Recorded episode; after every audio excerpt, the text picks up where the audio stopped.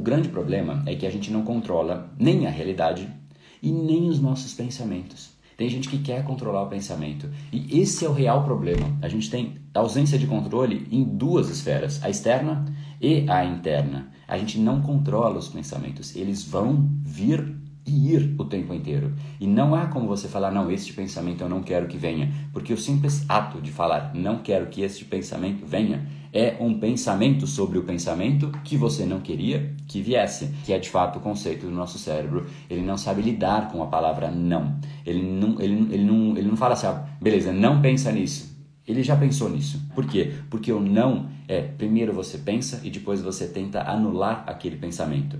Não pense num elefante rosa. Você pensa no elefante rosa e você tenta excluir o pensamento, algo que não é possível, porque já pensou e já fez parte do seu pensamento. Então eu não quero pensar na Maria, não quero pensar na Maria, não quero pensar na Maria. Você já está pensando na Maria. Então não há como excluir um pensamento. Ah, não quero que ele venha. Né? Então, se não é excluindo o pensamento e se não é controlando o evento externo, existem outras esferas que a gente de fato precisa, é, precisa entender.